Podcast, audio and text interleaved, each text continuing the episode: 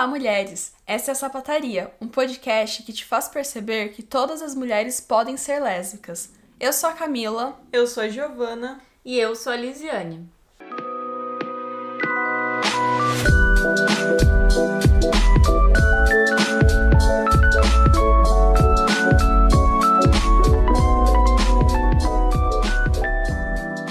E no episódio de hoje nós vamos gravar a primeira parte desse debate motivado pela nossa leitura do livro Amar para Sobreviver, da Dee Graham. O subtítulo desse livro na edição brasileira, que a gente recebeu da editora Cassandra, se você não conhece, pode seguir elas no Instagram e adquirir esse livro, foi Mulheres e a Síndrome de Estocolmo Social. As pessoas geralmente escutam esse termo, síndrome de Estocolmo, mas aqui tem uma diferença que é o social. Então, para a gente começar a entender do que, que a Di está falando, nós precisamos estabelecer o que significa esse termo síndrome de Estocolmo, que foi teorizado, conceituado em 1973, como essas reações enigmáticas que as pessoas numa situação em cativeiro, ou seja, as pessoas capturadas ou cativas, têm em relação à pessoa que captura, né, o captor. Por enquanto, eu vou colocar como captor e cativo sem estabelecer homens e mulheres, porque no desenvolver da teoria e do livro é que a Di vai estabelecer essa relação da Síndrome de Estocolmo Social, especificamente na relação entre as mulheres enquanto grupo e os homens enquanto grupo. Então, essas reações enigmáticas vão ser uma resposta dessas pessoas cativas em relação à ameaça à vida que elas sofrem pelos captores. E ao mesmo tempo que os captores ameaçam a vida dessas pessoas, eles também demonstram algum nível de bondade, Seria muito estranho se a gente simplesmente se afeiçoasse a alguém sem que parecesse que esse sentimento positivo tem uma resposta positiva. Então, a primeira vez que se conceituou esse termo foi quando aconteceu um sequestro de um banco em Estocolmo, e daí saiu o nome, em que os captores fecham esse banco com três mulheres dentro. E isso eu acho muito curioso, porque tem um homem que foi sequestrado junto, mas ele só foi sequestrado junto porque ele estava escondido. Então a intenção talvez fosse sequestrar apenas mulheres, ter ali apenas mulheres no local. Enfim, aí tem esse misto entre brutalidade e ternura e acaba ocorrendo uma estranha docilidade dos cativos. Então, as reféns aceitam, por exemplo, serem tocadas pelos captores porque isso pode de alguma forma fazer com que esse captor desista daquela operação, desista de continuar sequestrando essas pessoas. E muitas vezes essas mulheres não negam as abordagens dos captores justamente para minimizar a possibilidade de uma violência maior. E isso tudo acontece por uma noção de que é impossível fugir daquela situação. Então, como lidar com aquela situação que é impossível de fugir da melhor maneira possível. As mulheres, no, caso as cativas, elas vão escolher serem de alguma maneira submissa àqueles homens para sobreviver. Então, a sobrevivência é o objetivo principal dessas pessoas cativas. E acho que como um exemplo, a gente tem a série La Casa de Papel, que inclusive tem a Estocolmo, né, que ela é nomeada durante esse assalto ao banco e que ela se afeiçoa ao Denver, que é um, dos captores. Então, nessa série, assim, a gente consegue nitidamente perceber é, como que isso se dá e ao desenvolver da série, tipo, as consequências disso, né? Eles acabam se apaixonando e tendo uma vida depois do sequestro. E mas por quê, né? O que, que motivou tudo isso? E chega a ser até uma piada sem graça, né? Porque depois que a gente passa a entender a síndrome de Estocolmo e a gente percebe como isso complica a vida das mulheres, como isso devasta a vida delas, a gente percebe que é uma piada de muito mau gosto. O maior desafio é destruir essas distorções que acontecem e que poderiam ajudar, por exemplo, a interromper esse vínculo que ocorre entre captor e cativo. Só que isso é tão difícil justamente por essa questão da sobrevivência, porque o vínculo entre captor e captivo aumenta a probabilidade de sobrevivência dessas mulheres. Então, a Dee Graham, nesse livro, vai ampliar a teoria no nível individual de que alguém sente a síndrome de Estocolmo numa situação específica para o âmbito social. Então, esse vínculo entre agressor, captor e a pessoa cativa ou agredida vai ocorrer como estratégias de sobrevivência, e isso tudo é instintivo de alguma maneira. E aí, de que forma que as mulheres vão fazer isso? Vão tentar ver o mundo da maneira como o agressor vê, e aí as mulheres vão diminuir a sua capacidade de autopercepção, de perceber as suas capacidades que não sejam aquelas que os agressores as impõem. Elas vão ter medo de perder o único relacionamento positivo em alguma medida que elas têm, justamente por medo de perder essa identidade que elas criaram através da perspectiva do captor. E aí, isso é muito evidente que a gente vai ampliar para uma segunda parte desse episódio, que é a feminilidade, que corresponde a justamente os comportamentos que as mulheres têm, que mostram aos homens que elas condizem com aquilo que eles esperam delas. E isso pode, de alguma maneira, proteger elas da violência masculina. E como a gente falou, vamos ampliar isso numa segunda parte. Mas o que dá pra gente já comentar nesse momento é que em uma das pesquisas que a de Graham fez ao longo do livro, ela perguntava para os homens o que eles esperavam de si mesmos enquanto aparência física e o que eles esperavam das mulheres. E ela fez o mesmo com as mulheres. Elas diziam que esperavam de si mesmas e o que esperavam dos homens. Os homens, normalmente, eles diziam que eles gostariam de ser mais fortes, maiores.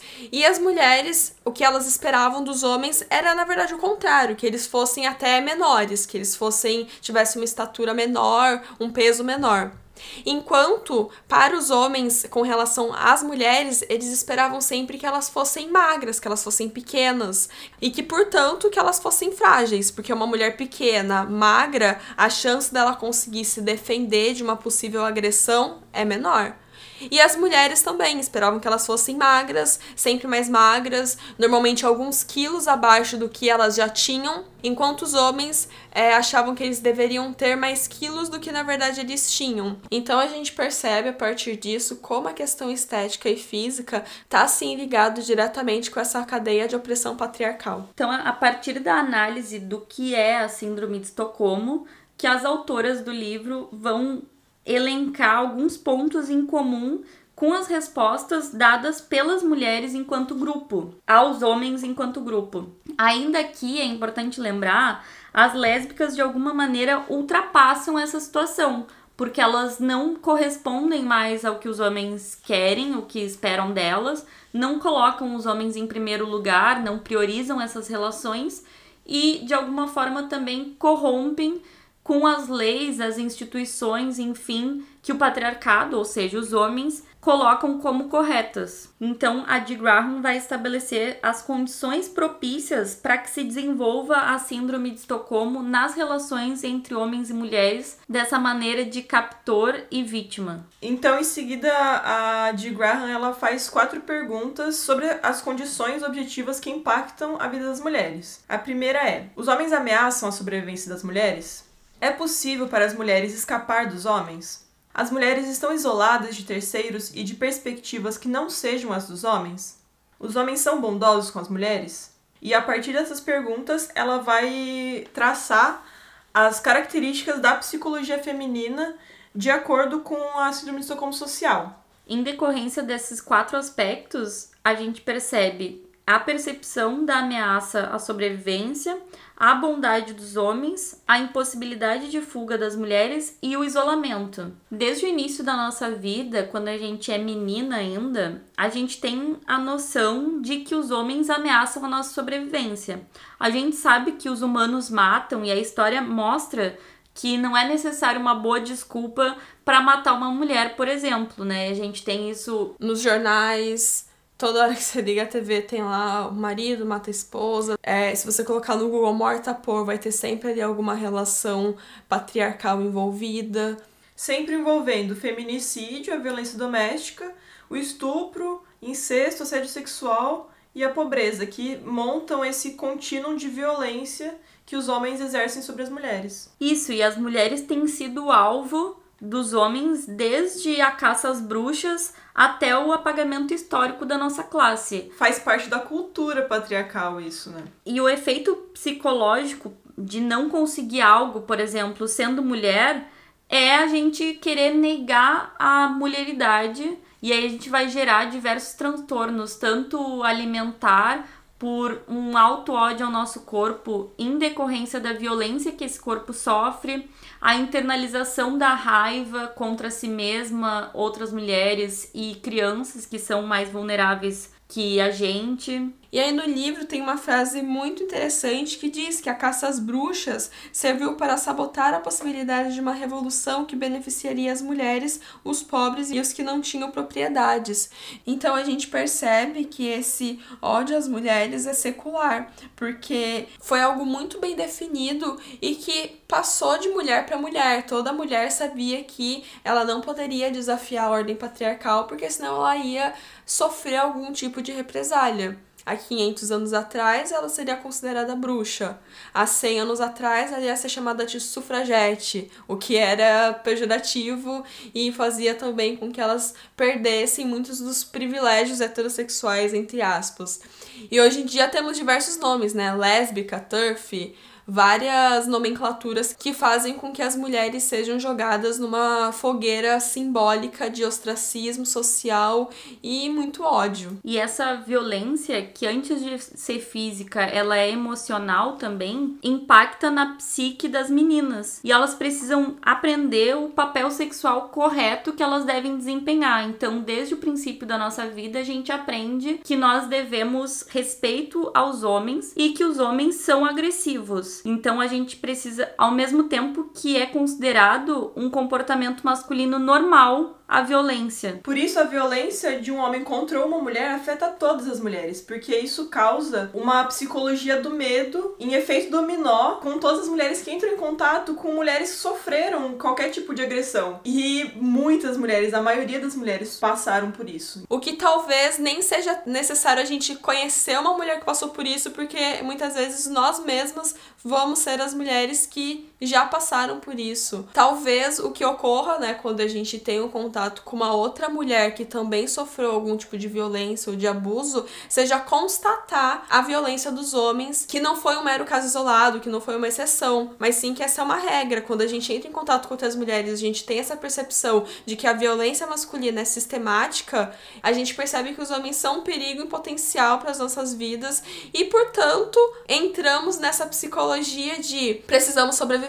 O que, que a gente precisa fazer para sobreviver? Como que a gente vai fazer com que os homens não sejam agressivos conosco, agradando eles de diversas formas, comportamental, estética. Porque em algum nível todas as mulheres vão passar por algum tipo de situação violenta.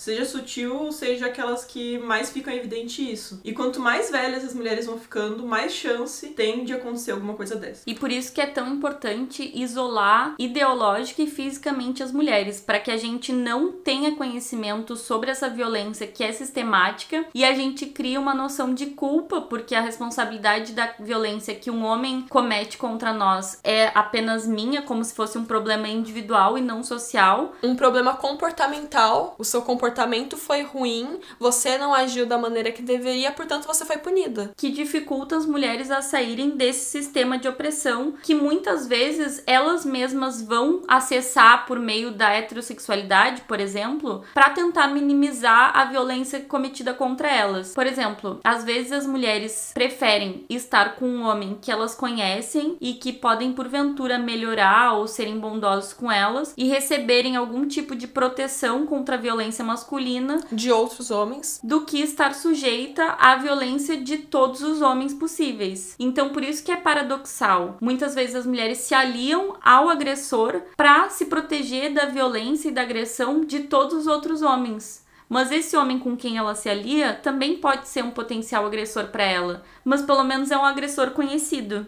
Por isso que a ideia de que a sexualidade é algo inato atrapalha por completo a vida das mulheres. Nunca foi comprovado na história da psicologia ou da área da saúde que seja de que existe um gênio homossexual ou de que existe alguma condição que realmente faça com que as pessoas nasçam lésbicas, gays ou hétero. O que a gente sabe que existe é uma profunda cultura misógina.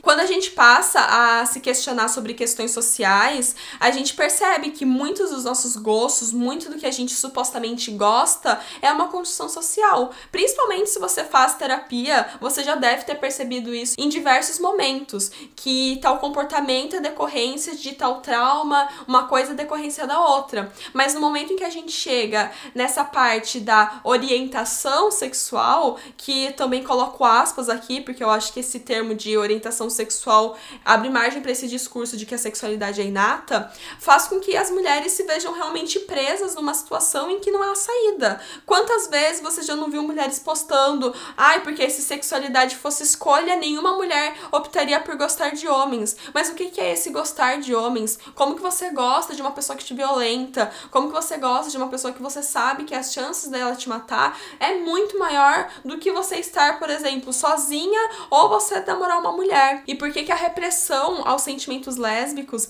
é algo tão, mas tão gritante, inclusive entre as próprias lésbicas? A gente sabe que para nós termos nos tornado lésbicas, esse caminho foi muito mais longo do que, por exemplo, acontece com os homens gays, que conseguem perceber ali que existe a possibilidade de gostar de um homem logo na primeira parte da adolescência. Inclusive, muitos e muitos homens gays nunca nem chegaram a ter relações sexuais com mulheres, eles não precisaram passar por isso. Enquanto com as lésbicas, a gente consegue contar nos dedos quantas mulheres não foram coagidas a passarem por uma situação de ter que transar com um homem para talvez ter certeza de que não é o que ela gosta, para tirar essa prova de uma vez por todas, porque é como se fosse algo praticamente impossível não sentir atração, um desejo que vem lá do seu profundo ser por homens. No nosso podcast, nós temos diversos episódios em que a gente já discorreu sobre esse tema, então se você ainda não ouviu e tá achando uma maluquice isso que eu tô falando agora, vai lá ouvir os episódios. Toda heterossexualidade é compulsória, toda mulher pode ser lésbica e existe bissexualidade sem heterossexualidade compulsória. Esse foi o último que a gente gravou e ele discorre sobre a bissexualidade especificamente, o que talvez seja o caso de grande parte das mulheres que estão inseridas na heterossexualidade que nos ouvem. A de Graham fala no livro que se existe a presença de um homem entre várias mulheres, então existe o isolamento ideológico, porque a gente aprende desde muito novas que nós não podemos desagradar as pessoas, em específico os homens. Então, se a gente está no lugar que existe a presença de um homem, mesmo que esse lugar seja repleto de de mulheres, a gente vai ter ali uma privação de liberdade, uma privação de pensamento, porque o nosso pensamento vai ter que passar ali pelo filtro masculino. Porque o isolamento ideológico faz com que as mulheres vejam outras mulheres como rivais e faz com que elas vejam os homens como seus protetores. Nesse isolamento ideológico, toda a perspectiva da mulher vai ser a partir da visão do homem. Então ela não vai conseguir ter ali uma autonomia de pensamentos, porque existe um homem ali cerceando o seu imaginário fazendo com que a cultura que ela consome, fazendo com que os pensamentos passem por uma aprovação masculina. E aí é muito comum que quando as mulheres se deparam com esse tipo de frase, elas falam: "Não, mas eu não sou assim, mas jamais, nunca". Eu realmente recomendo muito, muito a leitura desse livro porque ela fala de uma forma bem pessoal, ela, ela se coloca também nesse papel de vítima e ela explica como é difícil para as mulheres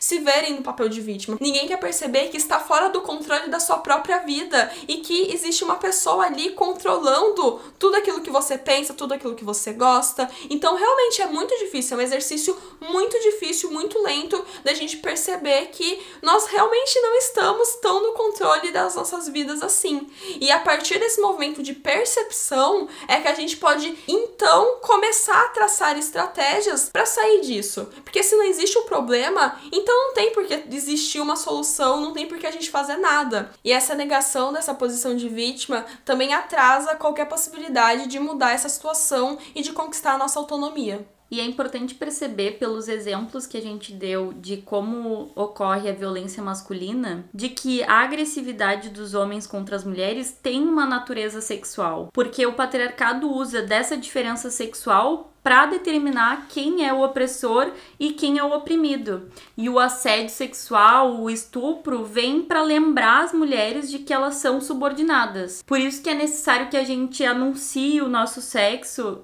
por meio de roupas, da linguagem, enfim, da feminilidade que a gente vai discorrer no próximo episódio, justamente para a sociedade determinar qual vai ser o grupo violentado. Inclusive, nos exemplos que a autora dá, ela mostra que em situações de cativeiro, em que existem homens e mulheres, as mulheres normalmente recebem punições de cunho sexual, em sua grande maioria elas são estupradas, elas são violadas de diversas maneiras, de forma sexual, enquanto os homens não. Eles também recebem punições, eles também apanham, mas não de forma sexual.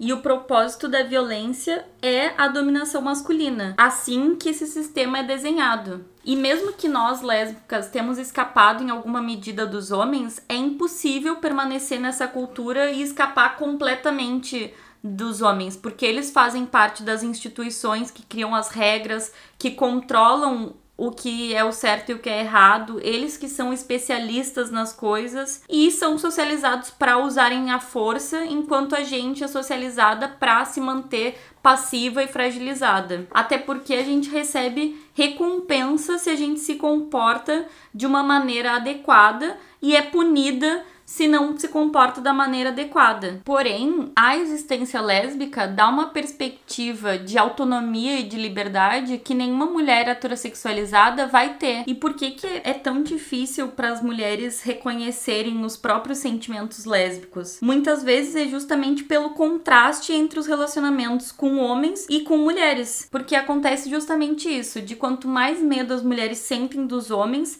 mais elas se voltam ao heterossexismo e aos seus papéis sexuais e negam a lesbiandade, pelo fato de que os relacionamentos lésbicos vão suscitar uma necessidade de mutuabilidade, respeito e senso de si que só existem nas relações entre mulheres. E para isso a gente precisa romper com toda a perspectiva patriarcal e masculina que a gente tem sobre nós mesmas de que nós somos passivas, nós somos inferiores, nós somos ignorantes, enfim, todas as coisas ruins que, que os homens dizem sobre as mulheres e que a gente precisa descobrir que é uma mentira e isso só vai ocorrer entre as mulheres. Porque se a gente continuar convivendo com os homens, a gente vai permanecer nessa ideia de submissão. E uma das maneiras que o patriarcado se utiliza para que as mulheres se mantenham nessa situação de cárcere é a repressão da nossa raiva. E é muito perigoso para as mulheres demonstrarem a raiva contra os seus opressores, contra os homens, porque isso pode gerar aquelas represálias que a gente falou antes, do assédio sexual, do estupro, da violência doméstica. Então, o que acontece muitas vezes é as mulheres voltarem a sua raiva contra si mesmas, então contra o próprio corpo, por exemplo, se automutilando ou muitas vezes não se alimentando ou se alimentando em demasia, se afastando de outras mulheres ou não valorizando a presença dessas mulheres e as características dessas outras mulheres. Ou muitas vezes a gente pode voltar a nossa raiva aos grupos mais vulneráveis do que a gente. Por exemplo, mulheres brancas se voltarem contra pessoas negras ou contra crianças ou o próprio lesbo-ódio que a gente pode produzir porque as lésbicas não colocam os homens em primeiro lugar. Então elas de alguma forma são essas mulheres que pegaram essa raiva contra a violência masculina e reivindicaram o seu papel na sociedade. Só que isso obviamente faz com que a gente não receba as recompensas e o suposto poder que as mulheres heterossexualizadas recebem. Por isso que a gente fala de privilégio heterossexual, porque quando as mulheres se aliam a outros homens homens, elas podem, por exemplo, escapar da pobreza. Porque, por vezes, a única coisa que separa uma mulher da miséria, porque esse homem pode sustentar essa mulher em troca dos seus serviços sexuais, reprodutivos, domésticos. Inclusive, a autora traz também uma situação em que ela comprova isso por meio da legalização do divórcio, que o número de mulheres em situação de miséria, de pobreza, aumentou drasticamente conforme elas iam se separando de seus maridos, o que mostra que realmente muitas mulheres estão apenas um homem da miséria. Isso me lembra uma série chamada Made da Netflix,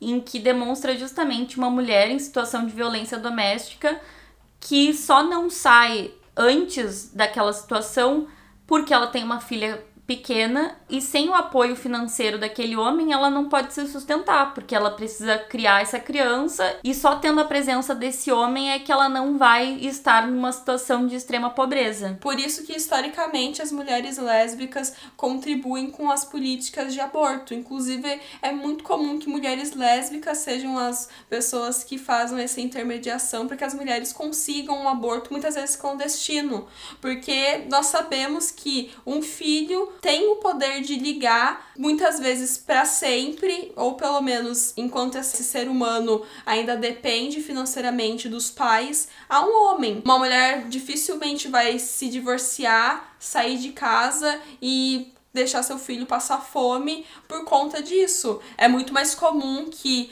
essas mulheres aguentem essas violências caladas, porque elas sabem o que vai acontecer caso uma separação ocorra, ou até mesmo caso ela sugira uma separação e o seu companheiro não aceite muito bem e possa vir machucar não só ela, mas como o filho. Então é, é realmente um contínuo de violência que se cria, onde as mulheres não conseguem ter uma perspectiva de escapar desse contínuo, até porque elas sabem que se não for desse homem, elas vão ter que depender de outro homem. E aí, curtindo o episódio? Se tem interesse em apoiar nosso projeto e, consequentemente, a rede lésbica, nos envie um pix para podcastsapataria.gmail.com. Nos diga seu arroba no Instagram que te colocamos nas nossas melhores amigas para receber conteúdo exclusivo por três meses. Temos também sorteios mensais e se você colaborar com mais de 10 reais, você entra para a nossa lista. Eu acho que todas nós conhecemos alguma mulher que já sofreu em algum nível uma violência psicológica ou até mesmo física e não tenha saído desse relacionamento. E muitas vezes a gente fica sem entender como que isso pode acontecer, como que ela atura isso, como que ela aguenta e pelo menos dentro da casa dos meus pais, eu sempre ouvia minha mãe dizer: Nossa, mas você é muito tonta mesmo para ficar aguentando isso e não sei o que. Existe esse julgamento muito grande por parte de outras mulheres com relação às mulheres que permanecem nesses relacionamentos abusivos, mas o que muitas vezes se esquece ali de perceber é que essa é uma situação, como a gente já falou, sistemática e que talvez essa mulher que não passe por uma situação tão abusiva como, por exemplo, violência doméstica, não consiga ter essa noção de que essa é uma atitude muito comum dos homens e que a questão não é a mulher que está ali aturando essa violência, mas sim os homens que praticam essa violência. Muitas vezes, se não for esse homem, vai ser outro homem. E aí, muitas mulheres sentem essa gratidão imensa desses homens que as protegem dos outros homens, mas acabam esquecendo que foi a violência masculina que tornou essa proteção tão necessária. Eles criaram uma situação completamente propícia em que a proteção deles fosse necessária por conta da própria violência que eles mesmos perpetuam. E aí eu percebo, né, que muitas mulheres acabam nessa de ah não, mas o meu homem, ele, ele é bom, ele é legal, ele não faz isso, não sei o que, mas tenho certeza que ele não abdica dos privilégios da masculinidade, da heterossexualidade. E aí acaba que as mulheres separam os homens em duas classes, né? Os predadores, que são os violentos, e os protetores. Sendo que muitas vezes as mulheres se apaixonam, digamos assim, pelos opressores, mesmo tendo muito medo deles, porque elas negam esse lado aterrorizante. E isso é uma coisa muito cultural nossa de falar, ai, ah, as mulheres preferem os cafajestes. Justamente por porque todo o potencial de violência que ela pode conhecer já tá naquele homem. E aí ela não precisa se preocupar com mais violência ainda que venha de fora. E é muito curioso também que nunca falam que os homens odeiam mulheres. Mas sempre falam que as mulheres que negam o acesso sexual e reprodutivo aos homens são odiadoras de homens. E essas mulheres são, né, as mulheres que falam o que pensam, as feministas, as lésbicas, ou seja, as que não priorizam os homens em todas as suas relações. Mas esses homens que violentam, estupram e maltratam as mulheres é normal, porque faz parte da nossa cultura estabelecer a violência como uma característica masculina. Inclusive, em uma das pesquisas que a de Graham faz, tem lá o resultado que os homens dizem que não é porque um cara estupra ou agride uma mulher que ele odeia essa mulher, sendo que as mulheres não chegam nem a fazer uma atrocidade dessas e elas já são consideradas odiadoras de homens. Então ali a gente consegue ter uma percepção do que, que se espera dos homens e do que, que se espera das mulheres. Os homens eles vão ser violentos, mas isso vai ser normalizado e não vai ser considerado uma violência a ponto deles odiarem as mulheres. A negação do acesso aos seus corpos, a negação do comportamento dócil faz de uma mulher automaticamente uma odiadora de homens. Fato é que os homens não amam as mulheres nunca amaram e a gente já falou isso em diversos episódios, já fizemos posts sobre isso. E no livro a de Graham coloca um trecho de um texto da Marilyn Fry, que é uma lésbica que a gente também já falou em episódios passados, possivelmente, em que ela diz: Dizer que os homens héteros são heterossexuais significa somente que eles fazem sexo exclusivamente com, ou sobre, ou contra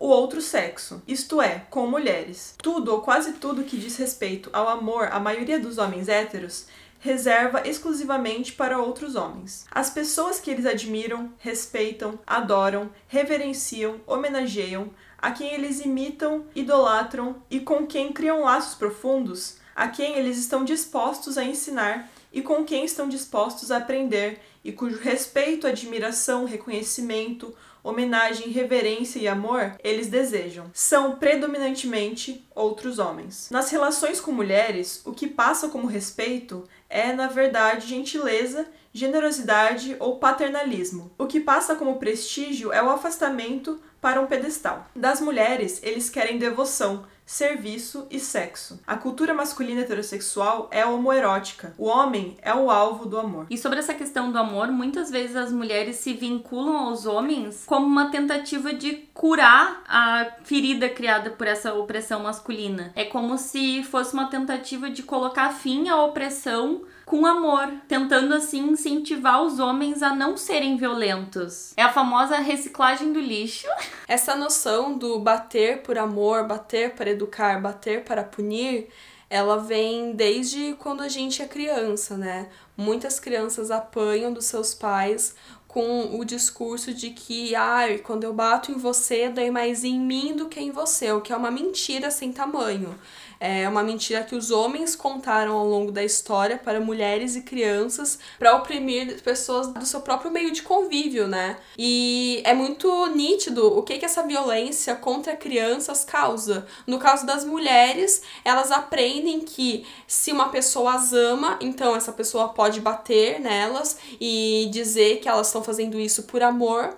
E nos meninos, eles aprendem que se eles amam alguém, eles podem então bater nessa pessoa também com pretexto de amor. E isso cria um tremendo nó na cabeça das crianças e que vai repercutir até o final das suas vidas. De certa forma, nós internalizamos esse tipo de situação, ainda mais uma situação tão traumática que é uma agressão física, que é uma pessoa da qual você confia, que você sabe que é ela que vai ser quem vai poder te proteger de qualquer situação, ferindo o seu próprio corpo.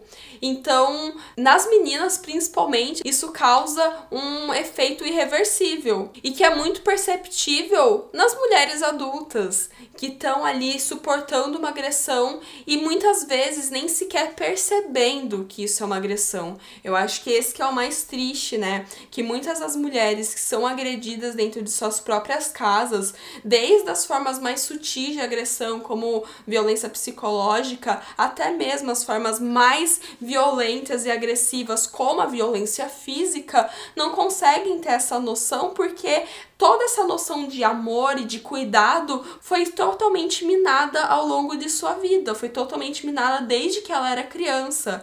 É, existe ali a confusão realmente do que, que é o amor, do que, que é a agressão, e a gente acha que Se você ama, vai doer, vai machucar. É normal que você se machuque tanto emocionalmente quanto fisicamente. Então, existem algumas regras sociais e de bom comportamento que são apropriadas para cada sexo. Obviamente, elas são definidas por homens, e a heterossexualidade é uma maneira de participar dessa ordem social usufruindo minimamente dessa posição de privilégio masculino. Ou seja, com um homem, a mulher está protegida da violência dos outros homens, alcança algum status social e adquire melhora financeira. Por outro lado, as lésbicas não colocam os homens em primeiro lugar, não recebem essas recompensas e podem sofrer alguma violência para aprender a priorizar os homens. Por isso que a possibilidade lesbiana é tão escondida e ignorada e tem o esforço de distanciar as mulheres.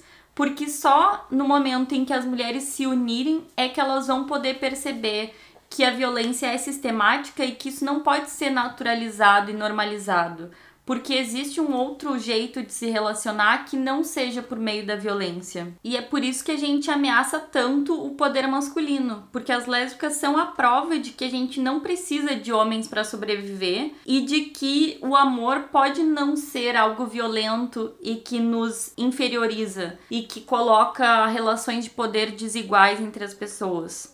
Enquanto grupo, a gente pode escolher viver com mulheres. Em compensação, o lesbianismo só é aceito pelos homens quando serve a eles. Por exemplo, com a pornografia, que vai reiterar o papel social das mulheres, ou com menage, que não deixa de ser a mulher oferecendo seu serviço sexual para esse homem. Então o lesbianismo só é aceito quando não ameaça a dominação masculina. E algo interessante que a gente vai trazer na segunda parte desse episódio é que as mulheres lésbicas escolhem viver e não apenas sobreviver, né? E como vocês bem sabem, o nosso convite aqui é para que as mulheres lesbianizem, é mostrar que ser lésbica é uma possibilidade para todas as mulheres e que não existe nada de inato em orientação sexual. A necessidade de sobrevivência é algo que acompanha os relacionamentos de uma mulher com um homem.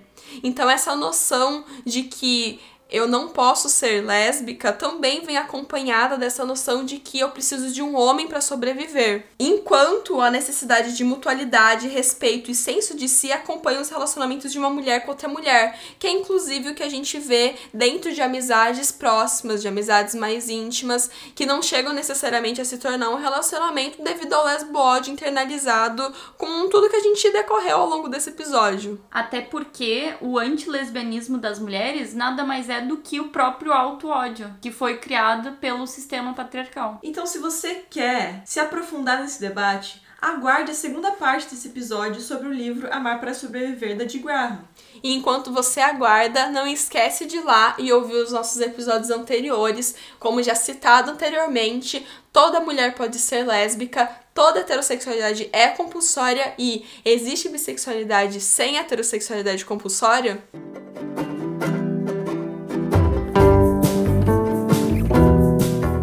Esperamos que tenha gostado do episódio.